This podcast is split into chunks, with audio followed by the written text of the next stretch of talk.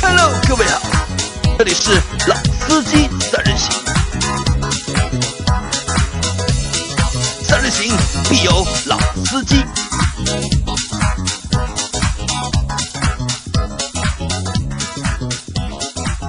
Hello，大家好，欢迎收听《老司机三人行》，我是杨磊。大家好，我是阿 Q。大家好，我是韩佳。今天是我们第三集节目，对吧？然后一口气又录了三集，又干了三集，又干了三集，累不累？啊，不累啊，不累啊，反正我也不累，对吧？我只要就是用户听了我们的节目觉得好的话，对吧？我就不会觉得累。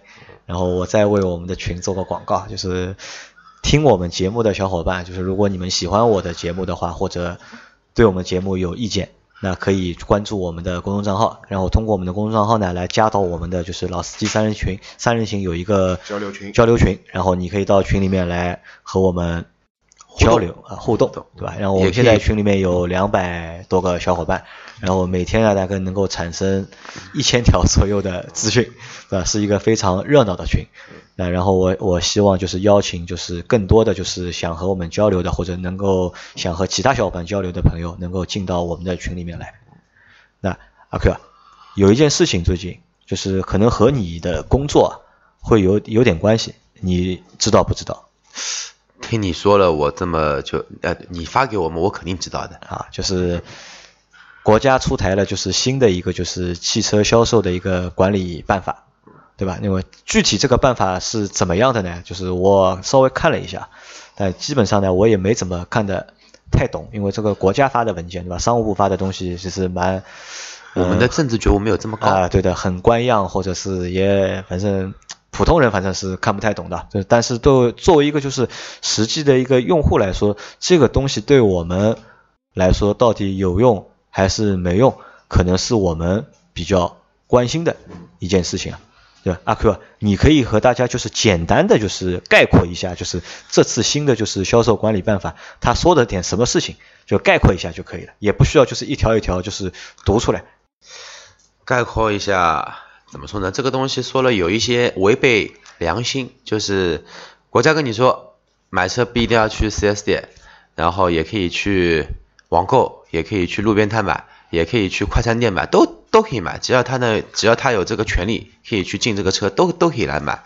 然后你修车呢，也可以不要去 4S 店修了，路边摊啊、小吃店啊，什么地方都可以修，只要他有这个门槛跨跨进来，都可以修。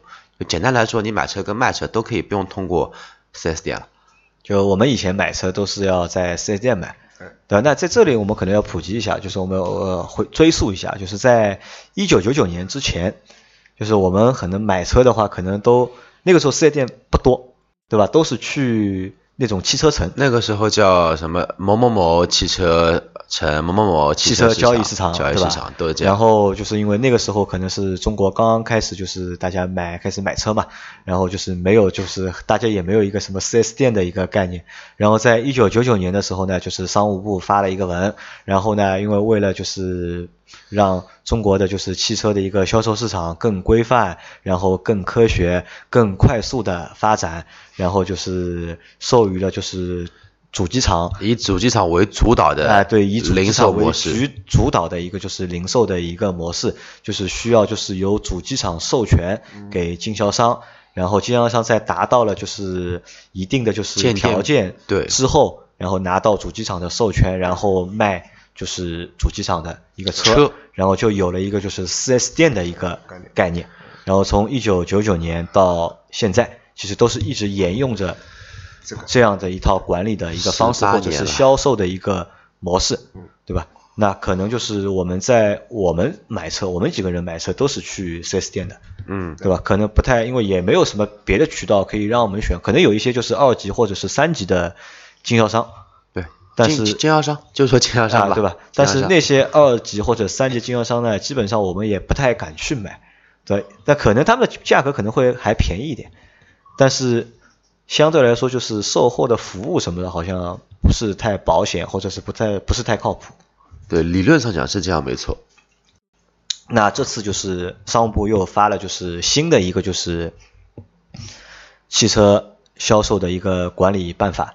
那就等于是什么呢？就是削弱了一九九九年发的那个版本，就是削弱了就是主机厂的那些就是权利吧，可能对对吧？因为以前就是市场的规则可能都是由主机厂来制定，那现在呢，可能就是因为十八年过去了嘛，因为市场也变得越来越大，相对也变得越来越成熟，那可能很多的游戏规则啊，就是要发生变化了，对吧？那可能就是在这一次新的就是规定里面呢，我们看了一下，就是主要的核心的几个部分，就是主机厂的权利被削弱了，被削减了，对吧？被削弱了很多吧对，？就是这一个版本的这这这一个版本升级好了，这个主机厂的能力被削掉一点。啊，那在我们前面在讨论这个问题的时候，就我们问了阿 Q 一个问题啊，因为阿 Q 从在很多 4S 店工作过嘛，他从事过很多品牌的销售工作，那我们就问他，就是 4S 店到底赚钱还是不赚钱？总的来说，销售毛利这一块肯定都是负数居多。就销售毛利其实是负数居多，对吧？那为了就是如果要盈利的话，那可能就是要在销售毛利之外寻找新的一个就是盈利的一个空间。对，打总包的话，可能说有百分之六十的经销商都是亏的，百分之四、百分之二十是持平，百分之二十是盈利。那可能就是真的能够盈利的经销商比较少，对吧？大多数都是在亏的，对？那可能这个是我们很多普通人是不能理解的，就是中国的一个汽车销量那么大，嗯，对吧？而作为就是 4S 店的一个最主要的一个就是经销的一个渠道，这些对这些经销渠道是亏的，那这个是我不能理解的。对，也是我们都不能理解的。那阿 Q，你能和大家就简单说一下为什么就是就是 4S 店就是不赚钱或者会亏钱？呃，从新车销售这一个角度去进入的话，其实很简单，一台十万块的车，我的进货价是九万五千块钱进的，但是现在正常的市场零售终端的优惠幅度是超过了一万块钱，那么这个车我是卖还是不卖？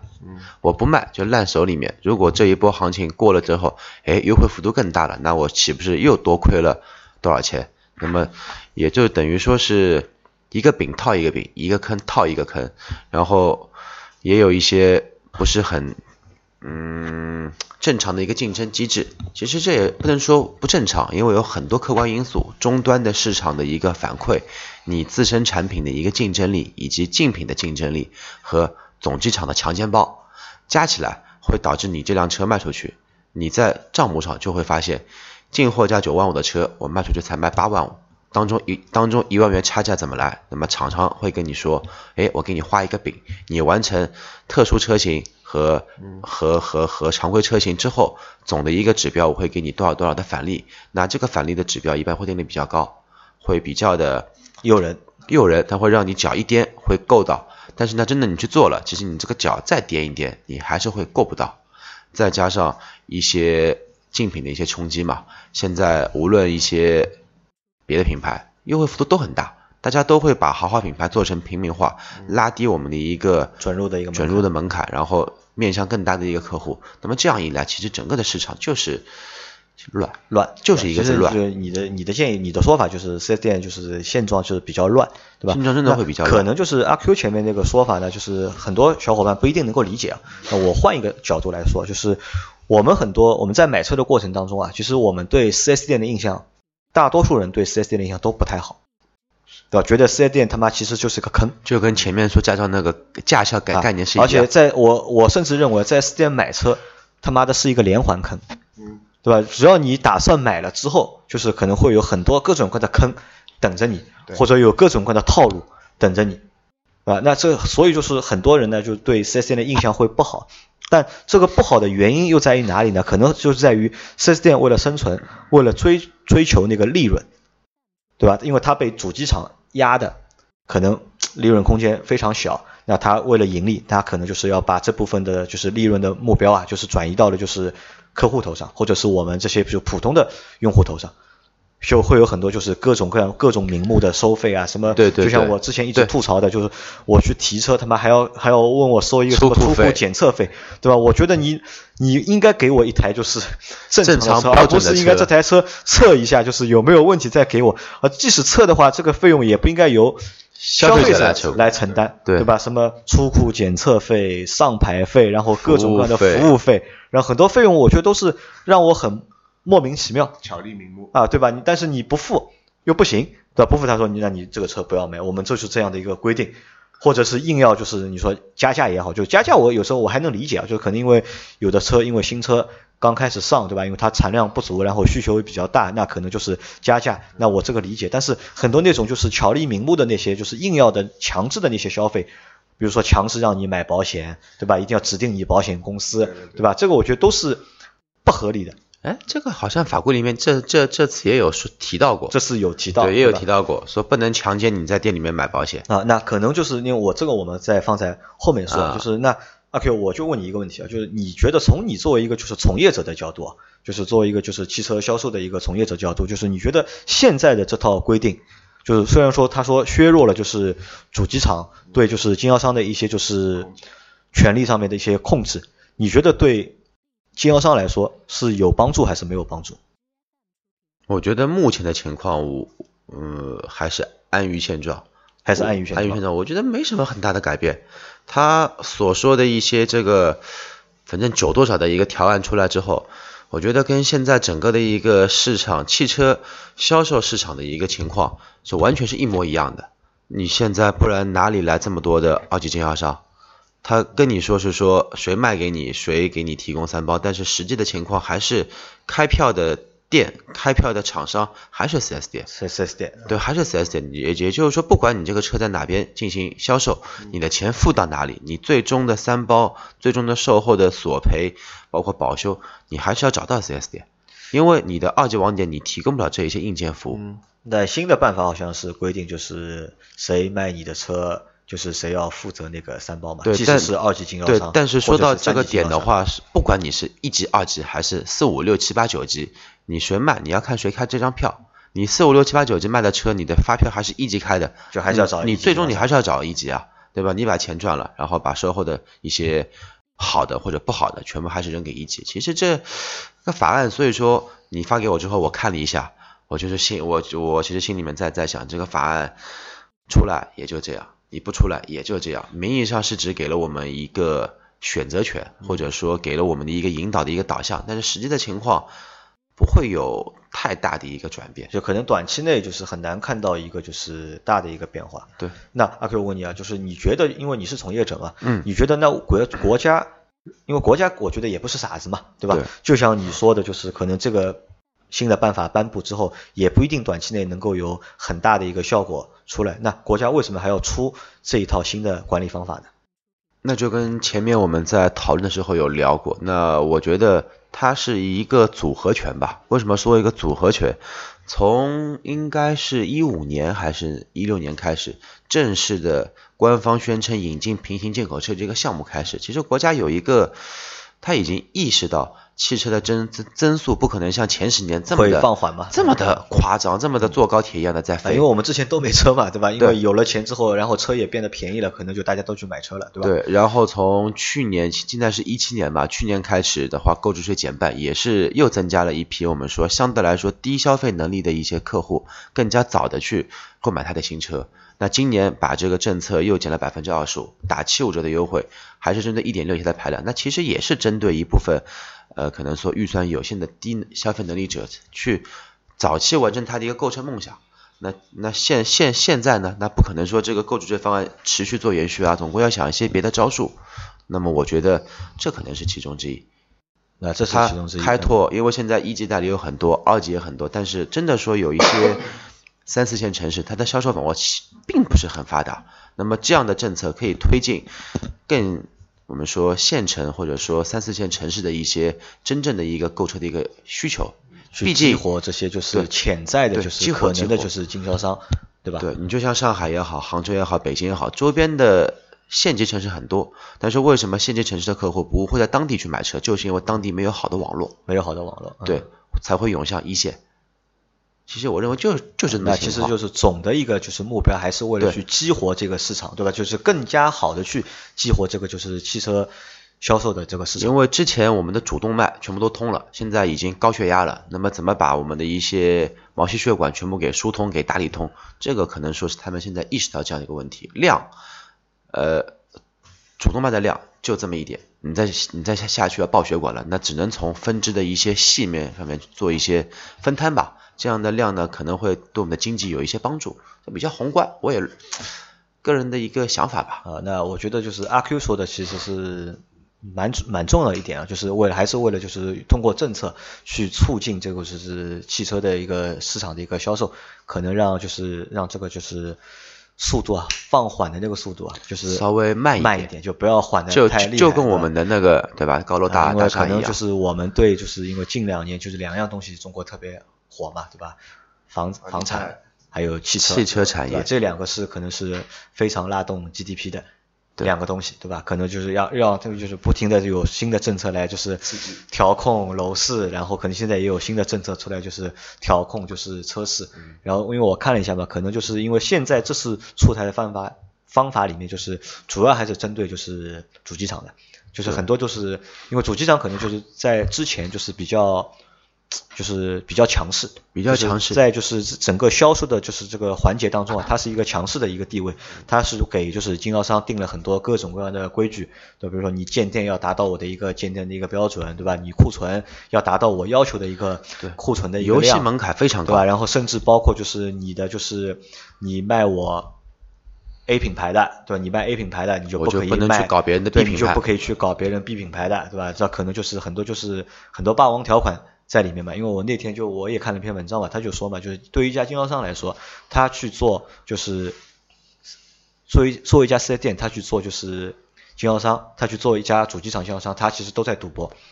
对吧？他如果赌对了一个牌子，如果我我选的是一个比较畅销的一个品牌，那可能我前期的一个投入的费用，因为开一家四 S 店少则投个几千万，多则可能几个是上亿，几个亿，对吧？然后我赌对了，可能就是这个车能够哦，OK 卖得好，销量好，然后那个车的在这几年可能它的车型也给力，它卖得好，它可能能够赚到钱。那如果你赌错了，对吧？如果当初谁去做了官制的经销商，开了官制的 4S 店，对吧？那可能就是血本无归，对吧？那可能就是这个对就是经销商来说，就是也是一个就是压力比较大或者头比较大的一个环节。那可能现在呢，就是放宽了，就是把主机厂定规则的那个权利呢削弱了。就是要让那个规则更适应，就是一个就是现在的一个经济情况，经济情况或者是市场，对吧？那可能是那前面那些东西呢，都是针对主机厂和 4S 店经销商之间的。那和我们普通的消费者来说，会有什么关系吗？因为我看的一个就是最明显的一个，就是这次的新的一个办法的出台，对就是汽车电商的一个推动，我觉得会有比较大的一个作用。因为之前一直在喊就是汽车电商、汽车电商、汽车电商嘛，但是其实真的在做汽车电商人家也不多，可能还是和什么有关，还是和就是那个就是准入机制会有关。因为一定要就是你一定要有就是主机厂的一个授权，你才能够去卖它的那个车。如果没有授权的话，你是不能卖的嘛。但是像苏宁啊、京东啊、天猫上面已经有很多的品牌驻店，在做一些厂方的一些品牌的一些销售。嗯，我个人可能说是，呃，怎么说呢？探跟杨磊啊，跟他们都探讨过，我觉得这个东西呢，肯定会是个趋势，大家都会往这边走，因为电商最的大的优势是在于，它会有比较低的一个我们说呃揽客的成本，对吧揽客的成本，收集例子的成本对会比较低，包括它的信息量的成本都会比较低。还有，但是它会碰到的一个问题，就是它如何把这么一个大额的消费品的一个我们说是呃交车环节做到真的让客户去满意。现在因为车不光比的是你的技术，不光是比的是你的一些性能，更多的是比的是你的一些售后的一些服务。那么我们为什么会选择电商？因为电商的便捷跟电商的一个呃快速，这个是它最大的优势。但是我买一个车，我不可能说我就看网上看一下就 OK 下单，我觉得在我身上是不可能的事情。为什么呢？我我不会去，我不会光看一些数据的一些资料就去定下来，我是不是要买这一个超过十万元的一些大额的一些物品。我相信每个人情况可能跟我都比较像。那我觉得可能是这样，最主要的原因还是一个价格。因为我们为什么就是在买车之前喜欢就是这家四 S 店跑跑，那家四 S 店跑跑，明明明已经有一个就是心目中已经定好一辆要买哪哪哪辆车了，还是要去不同的四 S 店去询价。其实还是想去找一个就是更便宜的一个价格，对对吧？因为就是如果在网上买的话，可能就是找更便宜的那个价格的那个方式，对，就直接点击一下价格最价格最低。那刚刚我跟杨磊有讨论过这样的一个问题，就是如果说真的说以后电商又开展了这么一个价格的一个比拼，那么是否这个控价权又给厂方拿去了？又被厂方拿去，对吧？对啊，我就呃现在比如说对吧，最近比较火的途昂，全国指指导价三十万九千八起，上海指导价三十三万九千八起，加三万嘛。那么之后会不会就全国都是三十三万九九千八起？你也不要跟我谈谈价格，我这个车就这个价格，你无论在哪个电商都是这个价格，你要买你就买，你不买再见。啊，因为你说到这个，我又想到，就是在新的管理办法里面有一条是这样的，因为以前呢，就是 4S 店对用户买车是有一个户籍限制的，就可能你是上海的户籍，然后你只能，他上海的四 S 店他是卖车给你的，如果你拿着就是杭州的一个户籍，他可能就不卖给你的，因为他有一个区域价格的一个保护，呃可能就是不同的区域，就是每辆车的价格是不一样的。对，这个也是厂家强奸包之一，这是是这个也是厂家的一个就是强强奸包之一，强奸包之一，嗯。中国这么大的地方，它不可能说全国的价格都一样，毕竟物流成本、人员成本、工资的开销、地皮成本都不一样，那价格肯定也会有区别。人肯定会在一个相同的产品，我肯定会希望去买最最便宜的，这很很很正常。那么就是要避免这种情况的发生，厂家做了一个这个强强强奸包，强奸你的经销商，也强奸你的用用户。那新的管理办法出来之后呢，是取消了这一条，就是不可以让你就是限制就是用户购买的一个户籍，就是你随便你在哪里买，你都 OK 可以买。你那觉得这样做现实吗？那这个问题我就想问一下，那怎么做管控呢？怎么做管控，对对吧？对啊，是这样定啊。那他现在管控是这样的？他现在有两条就是就是惩罚的方式啊，就是一条，如果你违反了就是这个就是新的管理办法当中的条例，它有相应的罚款，但罚款的金额都比较小，好像最高不超过三万。对的，但是它是这样的，它是按一次算一次，如果接到一次投诉就算一次，如果你一年接到一万次，那可能就是要罚你一万次。嗯，但这个我觉得还不是最重要的一个，它还有会什么呢？它会把就是你的这个违规的这个信息纳入到就是企业的一个征信的一个范围之内。嗯，因为现在大家都在喊，就是那个企，因为我们已就是个人的征信已经相对来说完善了嘛，现在国家在搞就是企业的一个就是征信就很有可能就是你违反了征信之后，就会上到那个征信的那个名单。然后就是可能会影响你以后企业的就是那种贷款啊，或者各种各样，可能都会受到影响，甚至就是主机厂也会受到就是相应的就是牵连或者是影响。那我说一句比较尖锐，可能也是比较主观的话，那我觉得至少这一个政策可能就是个纸老虎，就是个你觉得会是一个纸老虎？就是个纸老虎，随便一撕就没了，水泡一下也就没了。因为刚才一直在听两位聊嘛，因为阿 Q 也做了很多这方面专业的一些解释，所以说我还想，我想问一个问题，就是说，如果我们在电商买了车，我们的到最后的售后或者汽车保养，我们还是要到 4S 店。没有啊，国家跟你说你可以不你你可以不需要去 4S 店，因为 4S 店的嗯，比如说某某品牌的专项特供配件，嗯，是可以共享全面的市场，然后 4S 店也可以不进我厂家指定的这一套配件，我也可以去进有相同品质、相同安全系数的配件来供你客户来用。因为这个也是新的管理办法当中一个比较重要的一点。因为以前我们可能大家去做保养的时候啊，会发现一个问题啊，就是在 4S 店里面买的那些零部件或者都是零某某某配件品牌指定的都是指定的，都是厂方认证的，都需要厂方认证，他们才会去进。这些东西，因为我我去年的时候曾经想去做过这个生意嘛，然后我们手上有一批就是空滤嘛，然后我们就是想找 4S 店，然后我们想把我们的空滤就是进到 4S 店去，然后被踢 4S 店回来了吧？踢回来的原因就很简单嘛，他说你要进可以的，你先去拿厂方认证，我们只能够采购厂方认证的配件，如果厂方不认证的配件，我们是不能进的，我而且我们也是没有权利对，销售的。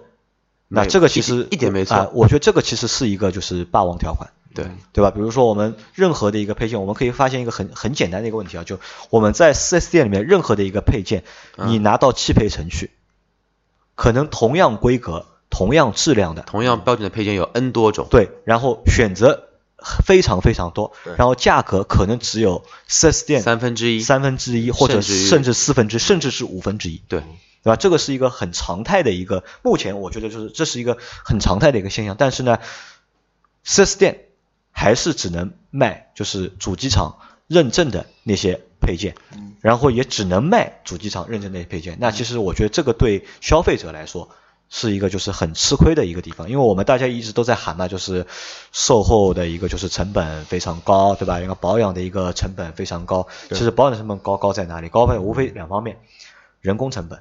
对吧？因为不同的店人工是不一样的，你宝马的店和大众的店和别克的店人工都是不一样的。然后还有一个就是配件的一个成本，机油啊那些就是我们在做大保做小保时候要用到那些耗材，要用的一些配件，就是贵，其实都贵在那那个地方。其实我觉得杨杨杨磊韩家，你刚刚问的这个问题，其实我们这么说也可以很好的表达给你，就算他这个法律啊不是法律，这个条款出来了。他说是说，我这个东西对吧？我可以通过同样标准的一个规格的品牌，你可以去进。嗯。那么我就这样跟你说，我我是厂家，我这样跟你说，没关系啊，你去进啊。嗯。你去进好了，你去卖好了。出了问题我不负责。不是啊，我帮你断粮啊，我先不跟你谈负不负责，我帮你断粮啊。你要进我货可以啊，你进到多少产值的货，我再给你你需你需要的一些常规的一些配件，甚至于说一些重大的一些。利润更加厚的一些事故车类的，嗯，你要换这个，不好意思没货，你你要调货对吧？不好意思啊，杨磊，你的店不许不许调给他，你调给他没没关系，你的货也停掉，谁敢这样玩？那其实要你的说法，就主动权其实还是在主机厂手上。对，所以我在节目一开始就说过，这一次升级只不过把这个把这个英雄的一个技能降低了一点，只不过这个技只不过这个英雄还是很牛逼的，还是一个 bug。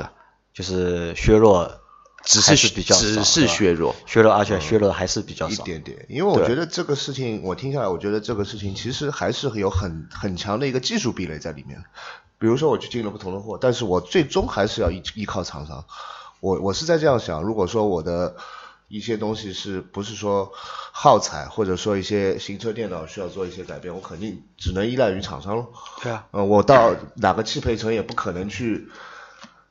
帮我完成这样一个业务，但其实我觉得现状不是这样。现状是基本上我们现在看啊，就是在汽配城里面，就是除了那些主要部件，嗯，基本上那些辅助的部件。没有啊，全部都可以买得到，都能够买得到，对吧？只要你肯拼啊，你给都能，你这边就可以拼除了发动机啊，然后都可以买到。发动机我觉得那这个我觉得比较难啊，我觉得就是这个可能都是拆车件，淘宝上你你因为我们淘宝上买到的那些就是大的那些元器件都是拆车件嘛，对吧？阿 Q 不不不，杨磊通过阿 Q 的渠道，你想拼一台什么样的车都可以拼得到。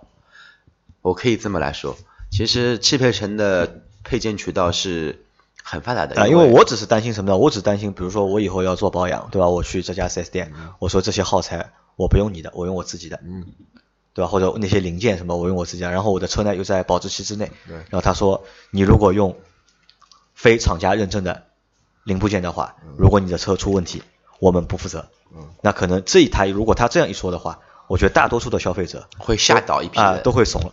对吧？都会怂，然后都会还是认啊？好吧，那你说你那个配件多少钱，我就买你那个配件，对吧？那这个我觉得可能对消费者来说就是蛮蛮伤的。如果那个就是如果就是四 S 店可以做自主选择那是一些零配件的一个渠道的话，那可能对消费者来说会就是降低一个就是一个实际的一个就是消费的一个支出嘛。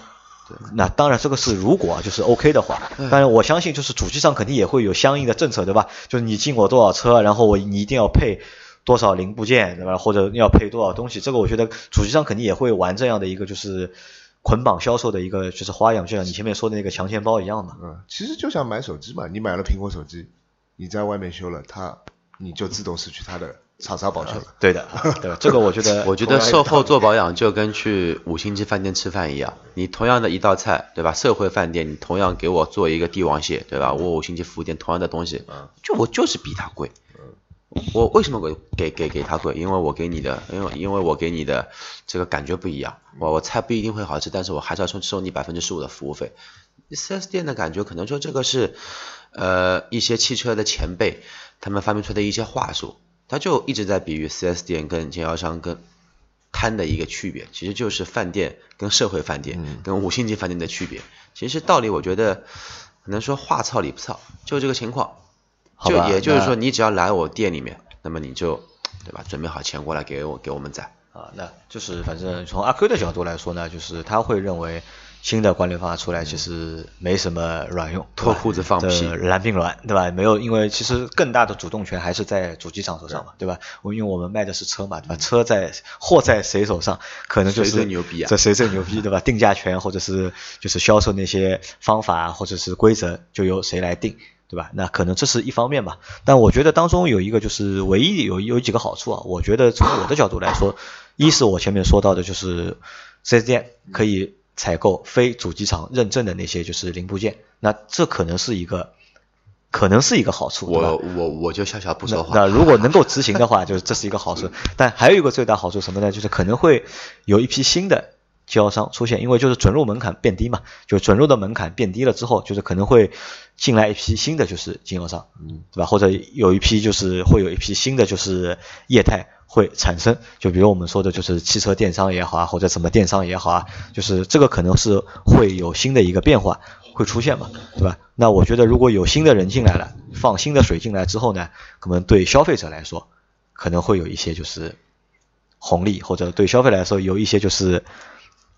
便宜的就是便宜的苗头啊，对的啊，对的对的，我就是这么觉得的。那么其他的，我觉得对消费者来说，可能这还是一个就是主机厂和 4S 店和经销商之间的一个就是博弈吧。我觉得这个是主机厂跟政策的一个博弈，经销商只不过是主机厂的一个棋子而已。